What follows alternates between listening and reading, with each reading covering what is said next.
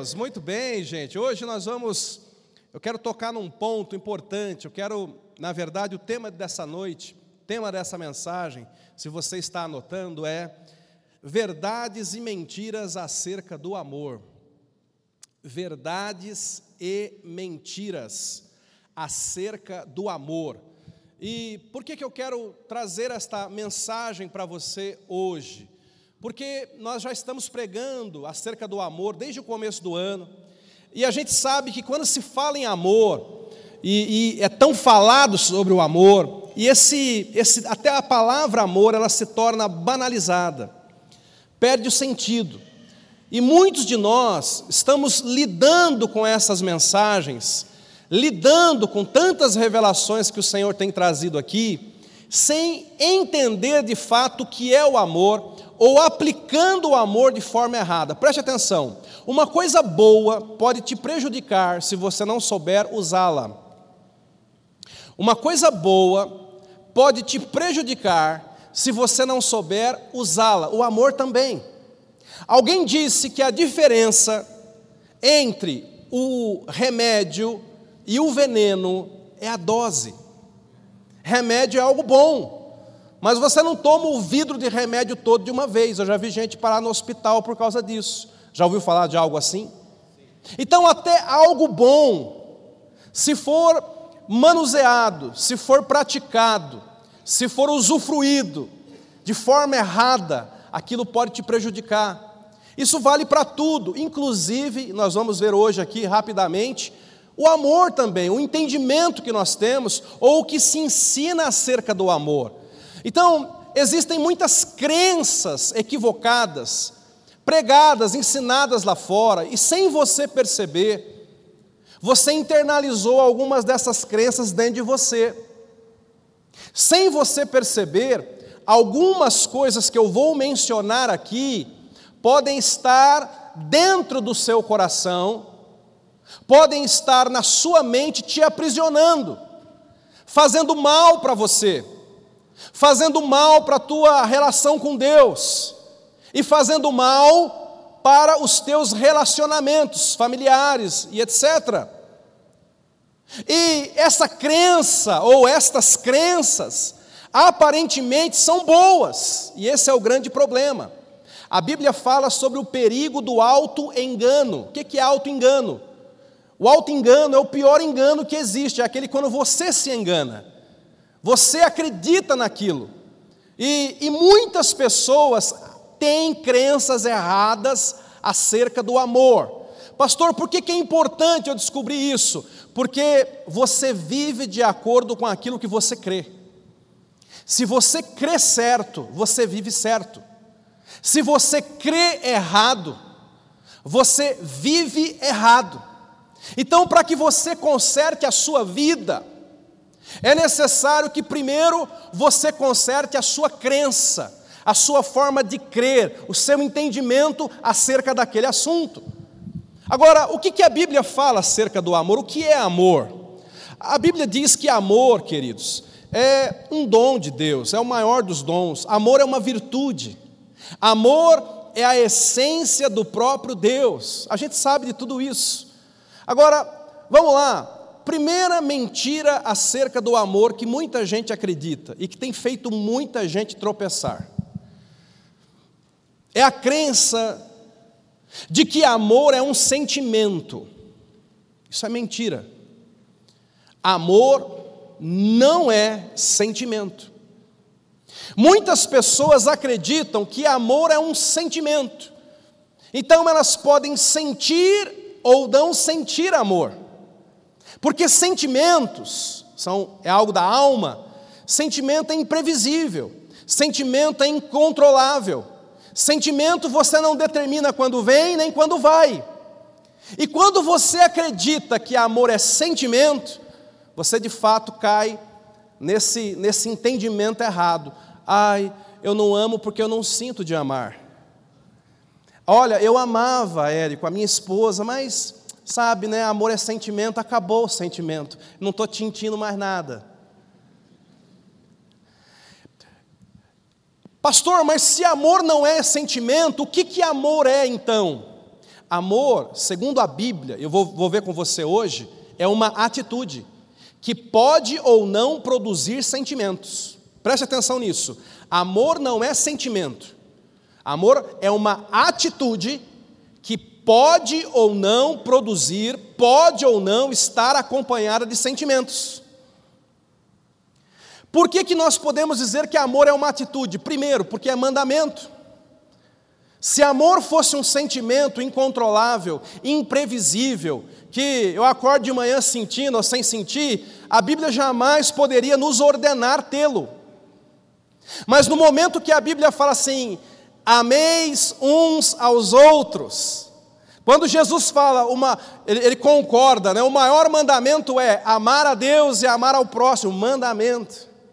Jesus está dizendo, está carimbando, está confirmando, que amor não é uma coisa que você sente, amor é uma coisa que você faz, amor não é uma emoção, amor é uma decisão. Fala para quem está do lado: amar não é se emocionar, é decidir.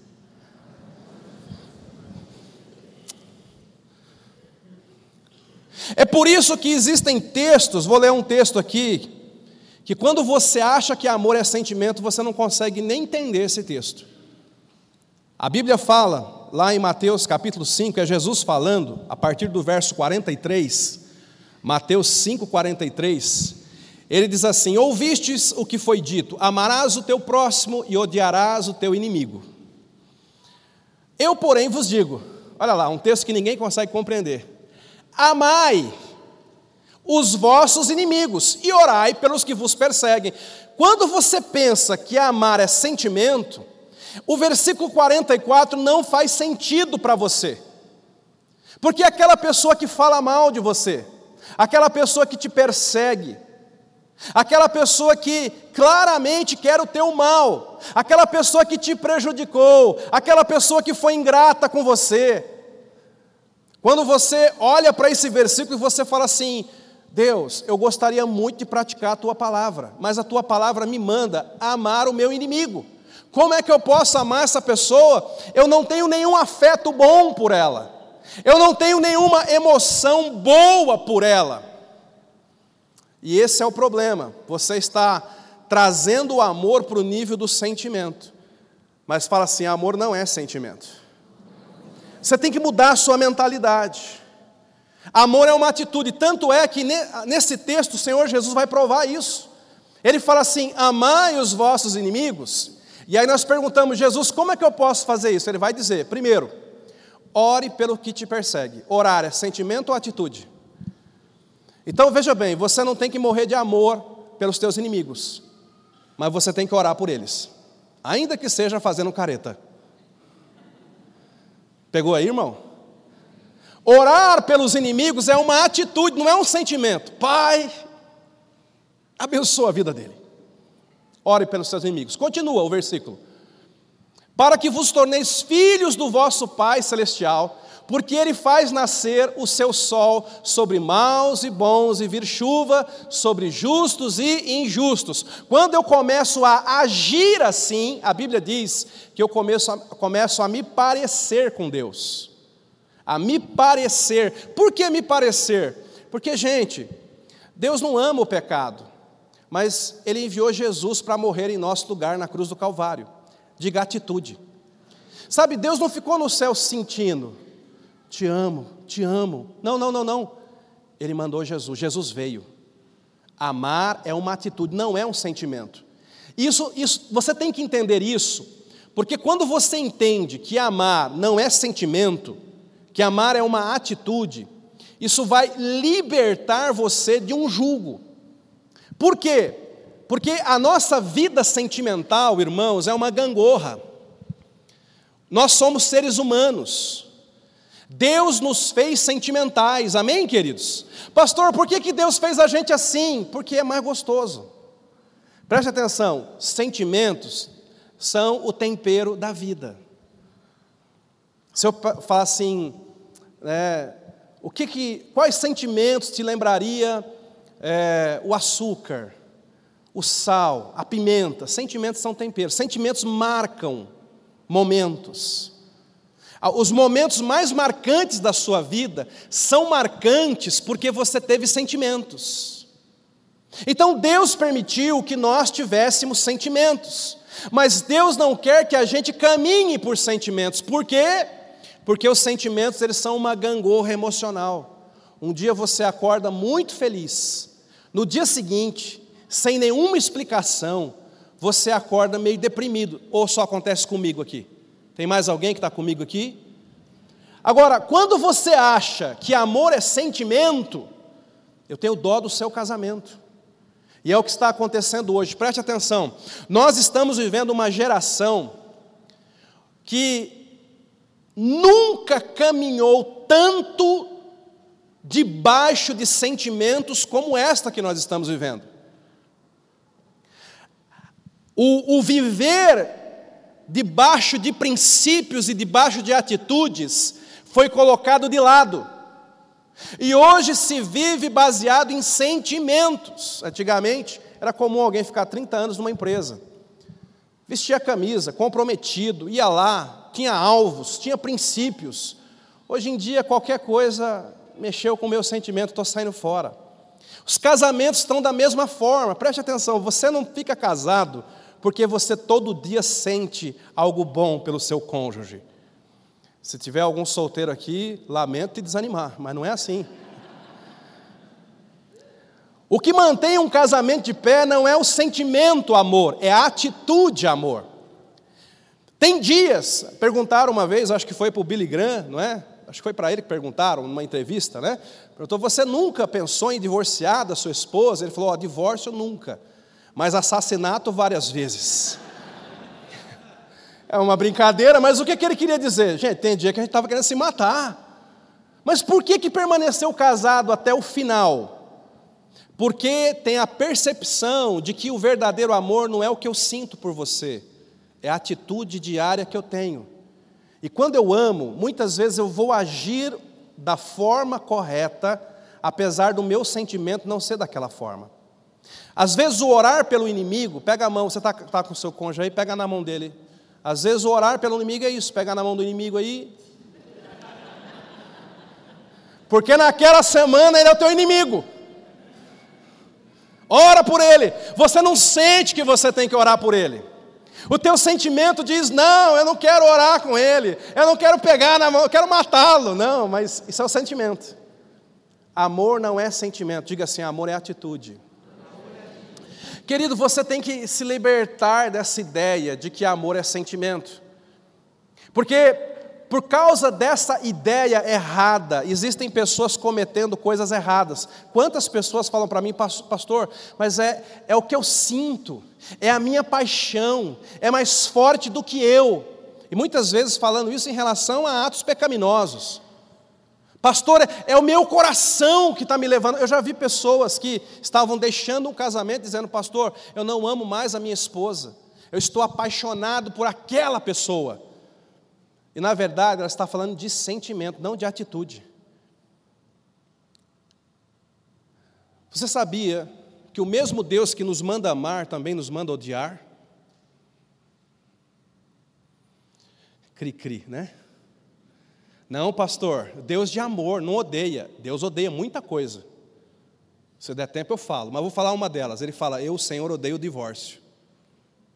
Diga, o meu Deus de amor odeia certas coisas. E esse Deus de amor que odeia certas coisas me manda odiar também. Ele me manda deixar de amar.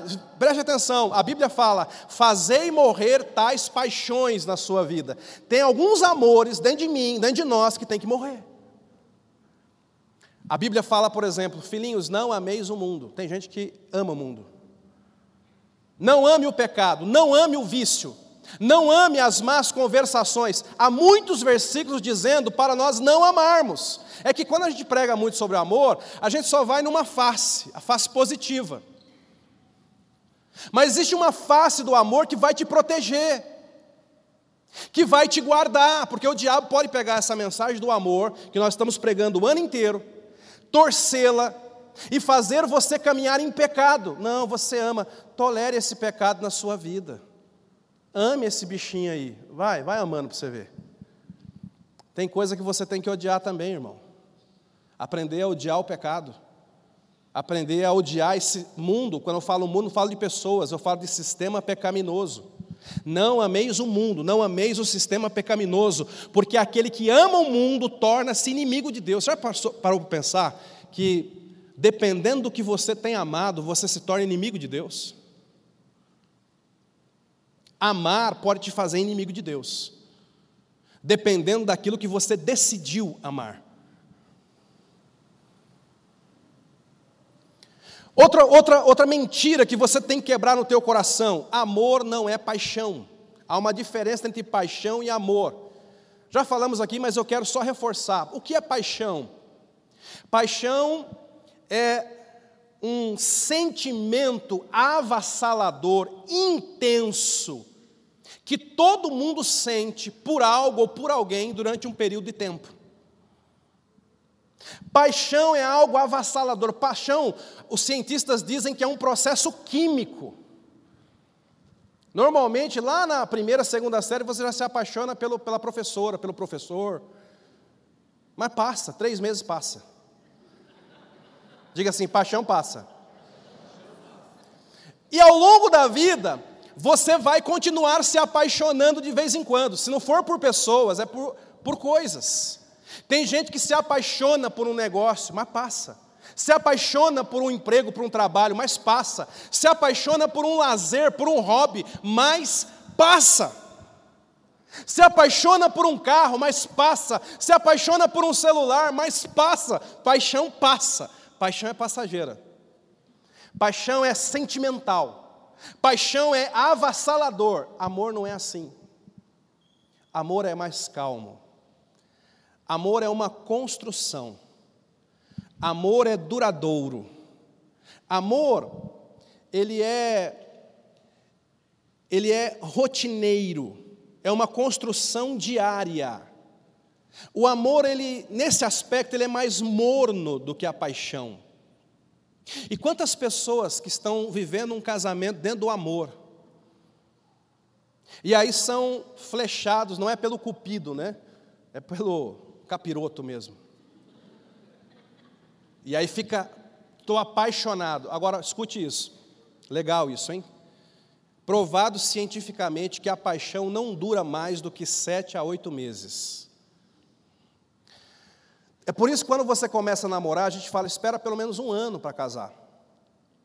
Porque a paixão cega, o amor enxerga. O amor, ele consegue olhar todos os defeitos do outro e decidir permanecer com aquela pessoa mesmo assim. Amor enxerga. Agora, a paixão cega. Você conhece aquela história de um garoto que veio numa igreja, a menina estava cantando, muito bonita lá no púlpito, linda aquela voz, ele se apaixonou pela voz. Se apaixonou pela voz, foi aquela paixão intensa, namorou rapidinho e casou rapidinho, Davi. Viu a menina no coral lá e falou: é essa. Né? Noite de núpcias, primeira manhã, quando ele acorda e ele olha de lado e viu aquela menina toda descabelada, sem maquiagem, babando, roncando, deu uma batedeira no coração dele. E aí ele começou a chacoalhar ela, amor, amor, acorda, acorda. Ela, ah, o que? Ele falou, canta, pelo amor de Deus, canta, canta, irmão.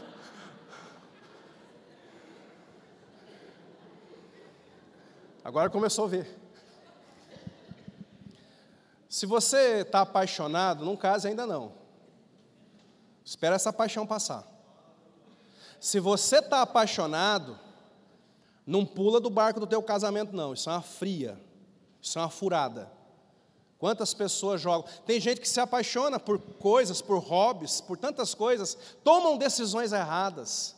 Aí a paixão passa e a pessoa parece aquele cachorro que caiu da mudança que aconteceu? Como eu vim parar aqui? Foi a paixão. A paixão é, uma, é uma, aquela corrida de explosão de 100 metros e acaba. O amor, diga assim: o amor é uma maratona. Está com seu cônjuge aí? Fala para ele: estamos na mesma maratona. Amém, queridos? A Bíblia fala em Gálatas 5, 24: os que pertencem a Cristo Jesus crucificaram sua carne com as suas paixões e os seus desejos. Tem que crucificar a tua paixão. Tem que crucificar essas coisas. A Bíblia diz em 2 Timóteo, capítulo 2, verso 2: Foge igualmente das paixões malignas da juventude e segue a justiça, a fé, o amor, a paz. Olha, foge da paixão e siga o amor. Fala para quem está do seu lado, foge da paixão e siga o amor.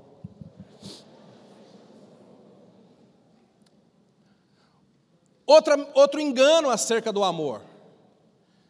Amar não significa amar tudo e todos. Amar não significa amar tudo e todos. A gente tem essa ideia errada. Andar em amor é amar, tu, amar tudo, né, pastor? Não. Como eu já disse aqui, o mundo você não pode amar, Satanás, a Bíblia não manda amar Satanás. O pecado você também não pode amar.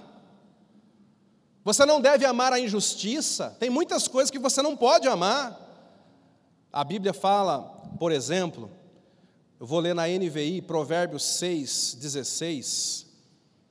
6,16, falando sobre Deus, diz assim: há seis coisas que o Senhor odeia. Diga, odeia. Pastor, Deus odeia. Está aqui, é Deus odeia. Tem versões mais light que falam assim, Deus aborrece. Aí você vai no hebraico, o que quer dizer aborrecer? Odiar. Tem coisas que Deus odeia. E se Deus odeia, você está liberado para odiar também. Que, que Deus odeia, pastor? Olhos altivos. Sou melhor que todo mundo. Arrogância sou melhor que sou mais santo. Só eu que sou o dono da verdade. Só eu que sou, eu, eu sou, eu, eu sei tudo. Soberba, Deus odeia. O que mais? Língua mentirosa, Deus odeia. Mãos que derramam sangue, violência, Deus odeia. Coração que traça planos perversos, pessoas ficam planejando o mal para os outros, Deus odeia. Diga, Deus odeia. Pés que se apressam para fazer o mal. Diga, Deus odeia. Testemunha falsa que espalha mentiras. Deus odeia. E aquele, preste atenção, aquele que provoca discórdia entre os irmãos. Misericórdia. Então, filhão, eu gostaria que você fosse amado por Deus, não odiado por Ele. Para você garantir que você não vai ser odiado por Ele, Guarda a sua vida dessas sete coisas. Porque se você começar a incorrer nessas coisas, olha, Deus vai te amar por um lado, mas vai começar a te odiar por outro. É o que diz a Bíblia. Pastor, só está dizendo isso, eu não estou dizendo nada. Quem está dizendo é a Bíblia. Conversa com ela depois. Malaquias capítulo 2, verso 16, já li, já, já mencionei. A Bíblia diz que Deus odeia o divórcio. Ele fala, eu, Senhor, odeio o divórcio odeia o divórcio. Então, se Deus odeia o divórcio, nós odiamos também.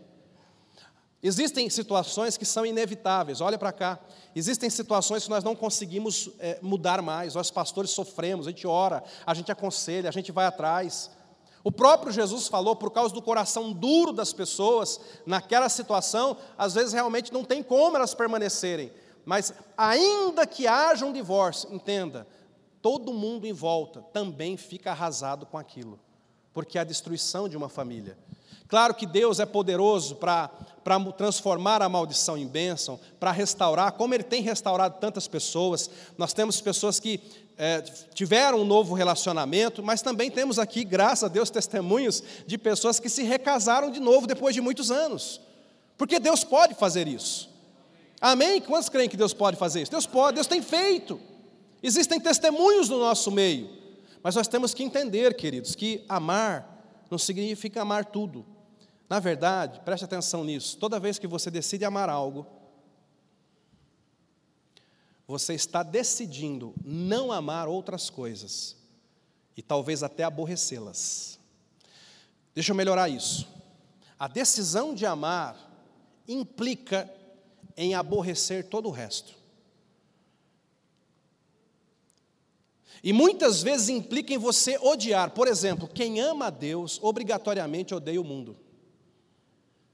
Quem ama a santidade obrigatoriamente odeia o pecado. Não tem como você amar os dois. Ou nas palavras do Senhor Jesus, o Senhor Jesus falando sobre isso em Mateus 6, 24, ele fala assim: ninguém pode servir a dois senhores, pois ou odiará um e amará o outro, ou se dedicará a um e desprezará o outro. Vocês não podem servir ou amar a Deus e as riquezas. Ele está dizendo, aqui é mamon, é riquezas, ele está dizendo, quando você decide amar a Deus, cara, você está dizendo, eu vou amar a Deus e por causa disso, tudo mais vai perder sentido para mim. Quando você se casa, dentro do casamento existe um contrato de exclusividade. Casar, Deus fez um Adão para uma Eva. Quantos Adão ele fez? Para quantas Evas? Acabou, gente. A conta é essa. Existe uma exclusividade, Jeová está falando. Aleluia. Sabe que, sabe o que significa isso? Significa que quando você decidiu amar essa pessoa, é uma decisão, você decidiu fechar os olhos para todas as outras. Isso é casamento, mas isso é amor. Quando você decidiu amar o Senhor Todo-Poderoso como teu Deus, você decidiu remover todos os outros ídolos do teu coração. Sabe por quê? Porque nós estamos falando de comprometimento. Quem ama se compromete. Compromisso. Quem ama tem compromisso. Aliança. Amar é caminhar debaixo de aliança. Ao longo da vida, nós vamos desenvolver muitas alianças. Eu desenvolvi uma aliança com a minha esposa. Eu desenvolvi uma aliança com a igreja onde eu congrego. Eu desenvolvi uma aliança com os líderes dessa casa, com os pastores. Eu desenvolvi alianças com os meus amigos próximos, pessoais. Eu desenvolvi uma aliança com Deus, diga aliança. E aliança você não quebra baseado em sentimentos, gente. Quantas pessoas estão quebrando aliança por, ai, não sinto mais. Isso aí não é amor. Cuidado com isso. Quantos casamentos estão sendo destruídos hoje por causa disso? Então, olha para dentro de você, faz uma limpa aí no seu coração. A Bíblia fala em Romanos 12, 9: o amor seja não fingido, sem hipocrisia. Agora, olha que legal, no mesmo versículo: detestai o mal, apegando-se ao bem. A Bíblia está dizendo assim: você tem que amar de uma forma correta, como? Detestando. Olha que legal. Fala para quem está do seu lado, ame detestando. Eu sei, essa mensagem você não vai ouvir muito por aí, não. Mas está na Bíblia, gente. Ame detestando. Como é possível amar detestando? Detestando o mal. Você não vai fazer parte daquilo, você vai odiar aquilo, você vai permanecer lutando contra aquilo. Pastor, tem algo ruim na minha vida, eu não consegui me libertar daquele sentimento, daquela paixão por algo do mundo, então continue odiando. O primeiro passo para você ser liberto é você odiar aquilo que te escraviza. Você nunca vai se libertar de algo que você nutre sentimentos bons por ele. Você tem que odiar aquilo. Amém? Olha o que a Bíblia fala mais, né? E vamos, vamos, vamos avançar um pouquinho por causa do tempo. Amar não é concordar com tudo, agora é bom, hein? Diga assim: amar não é tolerar tudo. Diga, não é concordar com tudo. E diga, não é dizer sim para tudo. Cuidado com isso, porque eu sei que o que eu vou falar aqui está na contramão do que nós chamamos de politicamente correto. O que é o politicamente correto? Irmãos, o nosso mundo está ficando tão terrível e, e vai ficar pior, porque nós vamos caminhar para Apocalipse 13, nós vamos caminhar para o final dos tempos. É, o que, que a Bíblia fala no final dos tempos? Nós vamos ter um, um superestado que vai dominar o mundo inteiro, e esse superestado vai ter um governante. Não sabemos o nome, mas a Bíblia chama de anticristo. E no futuro, daqui talvez em nome de Jesus, muitos e muitos séculos, mas pode ser que seja daqui a alguns anos, quando isso acontecer, a Bíblia diz em Apocalipse 13 que vai haver uma, um patrulhamento do que se fala, do que se faz e do que se crê. E quem não andar de acordo com a cartilha do anticristo vai ser perseguido e morto. E sempre existiu perseguições com base nisso.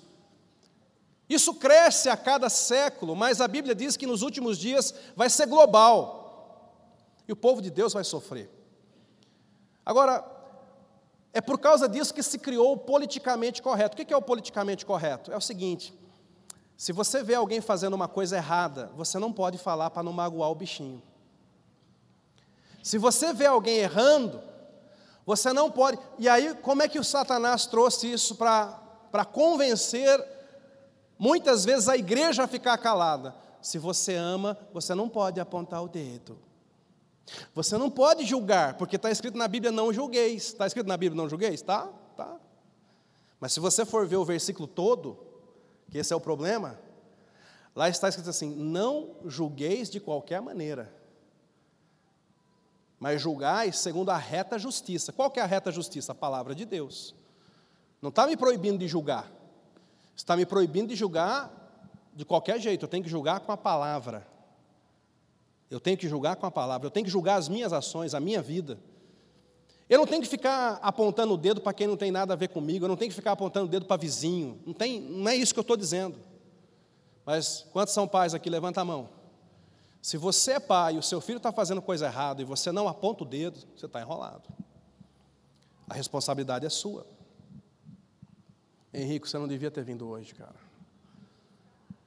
Vai ficar ruim para o teu lado, hein?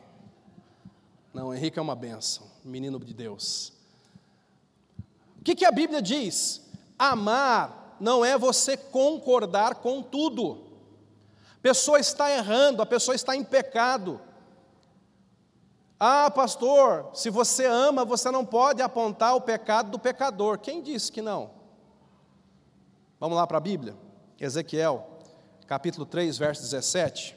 Vamos ver o que está dizendo lá Ezequiel 3,17. Filho do homem. Agora está falando com Ezequiel, está falando com a igreja, está falando com um crente. Tem crente aqui? Está falando comigo e com você. Filho do homem. Eu te dei por atalaia sobre a casa de Israel. Você é um vigilante. Da minha boca ouvirá a palavra e os avisarás da minha parte. Quando eu disser ao perverso, certamente morrerás, e tu não o avisares, e não disseres para o advertir o seu mau caminho, para lhe salvar a vida, esse perverso morrerá na sua iniquidade. Mas olha que pesado. Mas o seu sangue, da tua mão requererei. Deixa eu explicar o contexto. Ezequiel 1, Deus chama Ezequiel. Ezequiel 2, Deus fala, Ezequiel, agora vai lá e prega para esse povo. Esse povo é duro, viu? Mas vai lá e, e pode descer o reino neles. Estão tudo em pecado. Aí Ezequiel, a Bíblia fala que fica sete dias mudo. Deus mandou ele pregar, ele ficou mudo. Sete dias deprimido. Pensa num homem que foi chamado e começou a chorar, mas não era de alegria. Fui chamado, ah, meu Deus do céu. Ficou mudo. Aí Deus vem para Ezequiel, capítulo 3, e fala: negócio seguinte, Ezequiel, eu te chamei para você pregar. Você pode escolher se você vai pregar ou não, mas se você não avisar o perverso do mal dele, ele vai morrer no pecado, mas o sangue dele eu vou cobrar de você. Pastor, graças a Deus, isso é o Antigo Testamento, né, pastor? Pois é. Se você vai para o livro de Atos, você vai ver que muitas vezes o apóstolo Paulo pregava para as pessoas, e quando as pessoas falavam assim, eu não quero Jesus, Paulo usava a seguinte expressão baseada nesse texto. Ele dizia assim: Livre estou do teu sangue, agora vou pregar para outro. O que, que ele estava querendo dizer? Você estava, tá, está praticando mal e eu fiz a minha parte, cara, eu te avisei. Então, meu amado, amar não é concordar com tudo. Eu não estou dizendo que você tem que sair expondo, não é o, o Érico está errando, eu vou falar para o Fernando, não é isso, isso é fofoca. Também não é sair postando, gente, atenção, tem uma pessoa na Cristo Salva que está não sei o quê, se a carapuça serviu. Não, não é isso não, também não. Mas significa que eu, se eu amo, eu tenho que chegar no Érico, Érico, vem cá no cantinho, cara, não faça mais isso, rapaz, isso aqui está errado. Eu vou mostrar para ele. Está entendendo, irmãos? Eu vou mostrar para ele. Se, se o cego está caminhando e tem um buraco, e você não avisa o cego que ele vai cair naquele buraco, isso é amor, irmãos. É por isso que tem certas mensagens que se a gente coloca o título e for para o YouTube, ele derruba. Tem versículos bíblicos que, se eu posto, eu tomo suspensão no Twitter. Eu já tomei já. Fica 20 dias de gancho. porque eu postei um versículo bíblico. Mas aquele versículo é, ele atenta, ele, ele vai fazer mal para alguns pecadores. Ué. Então, com base nisso, algumas pessoas falam: não, você tem que amar e passa a mão na cabeça e concordar. Querido, você consegue amar a pessoa que é contrária àquilo que você pensa. Porque, de novo, amar não é sentimento, é atitude. Imagine uma mãe que vai visitar o filho no presídio. Tem muitas, viu, gente? Quantas mães, quantas mães, é de cortar o coração. Você passa na frente do presídio em dia de visita, aquelas filas, e pai, que é bom, quase nenhum. É só mãe que está lá. É de cortar o coração. Aquela mãe, se você perguntar para ela, você concorda com o que o teu filho fez? Ela vai dizer, de jeito nenhum. Eu ensinei o meu filho a não fazer isso, eu não concordo com isso. Ela vai falar. Mas se você perguntar, mas você ama o seu filho? Você nem precisa perguntar, ela está lá, cara. Ela ama, apesar de não concordar. Assim tem que ser a gente. Assim é o nosso Deus conosco. Deus nos ama, apesar de não concordar com muita coisa que a gente faz. E Deus aponta o dedo, porque Ele nos ama, Ele fala: está errado, meu filho. Deus bota o dedo na ferida. Então, você consegue, você tem que aprender a amar sem concordar. Aprender a dizer: Eu não concordo com a tua atitude, mas eu amo você. Diga assim: amar as pessoas, ainda que discorde das atitudes. Estão entendendo? Deus ele ama o pecador, mas discorda do pecado. Eu posso amar as pessoas, ainda que eu discorde das atitudes. Você tem que separar, você tem que descolar as pessoas das atitudes dela, para poder lidar com elas e deixar isso claro. Quando a gente prega ou, ou, ou ensina contra o pecado, nós não estamos rejeitando pessoas, pelo contrário, queremos ajudar aquelas pessoas a serem livres daquelas atitudes. Então você não pode dizer sim para tudo. Quem assistiu aí o, aquele filme de comédia lá, o Sim Senhor? Alguém assistiu? Né? Não, se você começar a falar sim para tudo, você vai ver onde você vai parar. Não pode, querido, não dá. Como é que a gente faz então, pastor? Você deve falar a verdade, mas cuidado. Fale a verdade com amor. A Bíblia fala que nós devemos, Efésios 4,15, seguir a verdade em amor. Então, eu, eu sou pela verdade, mas eu preciso aprender a comunicar aquilo. Você quer ver um, um, problema sério que a igreja está tendo que aprender a lidar? O movimento homossexual. Eu preciso falar aqui, tomara que eu não derrube no YouTube. Mas qual que é o problema do movimento homossexual? O problema é que quase toda pregação voltada para falar sobre o movimento LGBT é pregação de crente para crente. Você não tem quase nenhuma pregação dirigida diretamente para eles, meu amado. Essa pregação é para você. Deixa eu te falar o que Deus pensa, Ele te ama, Ele não concorda com isso, mas há um caminho de libertação. Não, a pregação é assim: igreja, vou falar para vocês sobre aquele povo lá. Está entendendo o problema? E muitas vezes mistura a pessoa com as práticas. Então nós temos que aprender a separar, nós temos que crescer, irmãos. Diga assim: amar é amadurecer. A gente tem que falar a verdade, nós temos que falar a verdade, mas nós temos que aprender a falar a verdade em amor, com amor, com a graça de Deus separando a pessoa da atitude da pessoa. Então, existe essa outra mentira acerca do amor: quem ama não confronta. Errado. A Bíblia fala, Provérbios 3,12: O Senhor repreende a quem ama. O Senhor repreende a quem ama. Quem ama, repreende. Quem ama, confronta. Papai, se você não colocar limites, acha que, ah, eu estou amando. Eu conheci uma pessoa, há alguns anos atrás, que ela nunca tinha dado nem uma palmadinha no filho. Eu invejei a infância daquele menino, né? Porque eu apanhei muito, mas, mas não tinha dado nem uma palmadinha no filho e nunca tinha colocado limite nenhum. E claro, nós, nós encontramos essa, essa pessoa num aconselhamento, porque estava um caos a vida daquela criança. Precisava de limites. Então, se você ama, você repreende. Se você ama, você confronta. Se você ama, você coloca limites. Colocar limites não é falta de amor. Segundo a Bíblia, colocar limites, repreender e confrontar é amar. A Bíblia fala: fira-me o justo. O salmista diz: fira-me o justo. Se você me ama, então me fere. Como assim? Me chama no canto e fala que eu estou errando. Eu prefiro ser ferido pelo justo do que pela vida. Eu prefiro ser repreendido por alguém que me ama. Se você ama o suficiente, chama a pessoa no canto, em secreto, longe de todo mundo. Fala, cara, você está errando aqui. Fala em amor, com espírito de mansidão, para que aquela pessoa mude. Isso é amar, gente. Joga fora essa ideia de que amor é passar a mão na cabeça. Não é. Último, estou terminando aqui, estou correndo. Nem toda unidade é bênção. Diga isso, nem toda unidade é bênção. Unidade é bom? É bom. Unidade é bênção? É bênção. A Bíblia fala, ó, quão bom e quão suave é que os irmãos estejam em união. A Bíblia fala que todos os que creem têm que estar juntos, Atos 2,44, por ali. A Bíblia fala vários textos sobre isso, sobre unidade. É bom sermos um, mas preste atenção: na Bíblia, nem toda unidade é bênção. Algumas unidades foram condenadas por Deus. Porque a gente tem aquela ideia tão errada de amor que assim, estar junto é amor. Uma quadrilha não tem amor ali não, filho. Tem não. Nem toda unidade é bom. Existem unidades de propósitos que não são de Deus. Os fariseus eram muito unânimes em atacar Jesus. Mas não tinha amor ali. Não tinha Deus ali naquela unidade.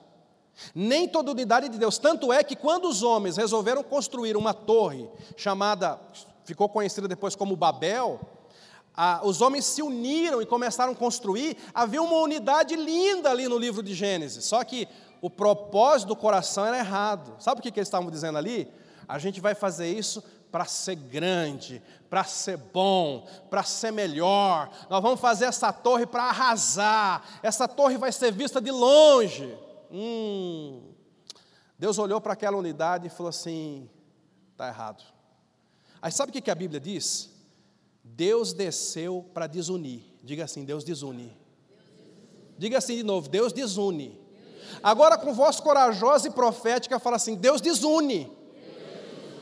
É. Como assim, pastor? Eu pensei que Deus estava no negócio de unir. Não.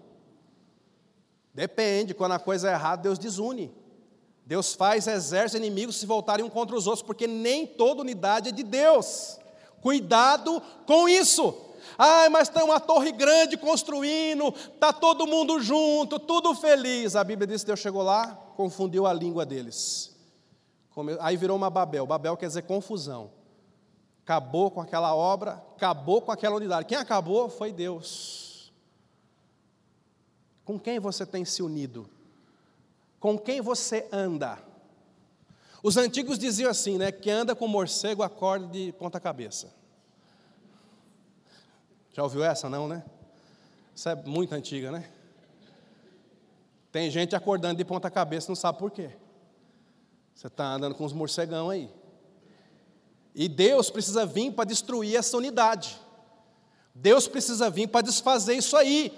A Bíblia fala que quando o povo de Israel chegou na terra prometida, eles iam conquistar 31 reinos, sete nações. Um dia apareceu lá uma turma, tudo assim, uma roupa velha, esfarrapada, um pão duro. Quem é o Josué? Ah, nós somos de uma terra muito distante, tão, tão distante. E nós ouvimos falar do teu Deus.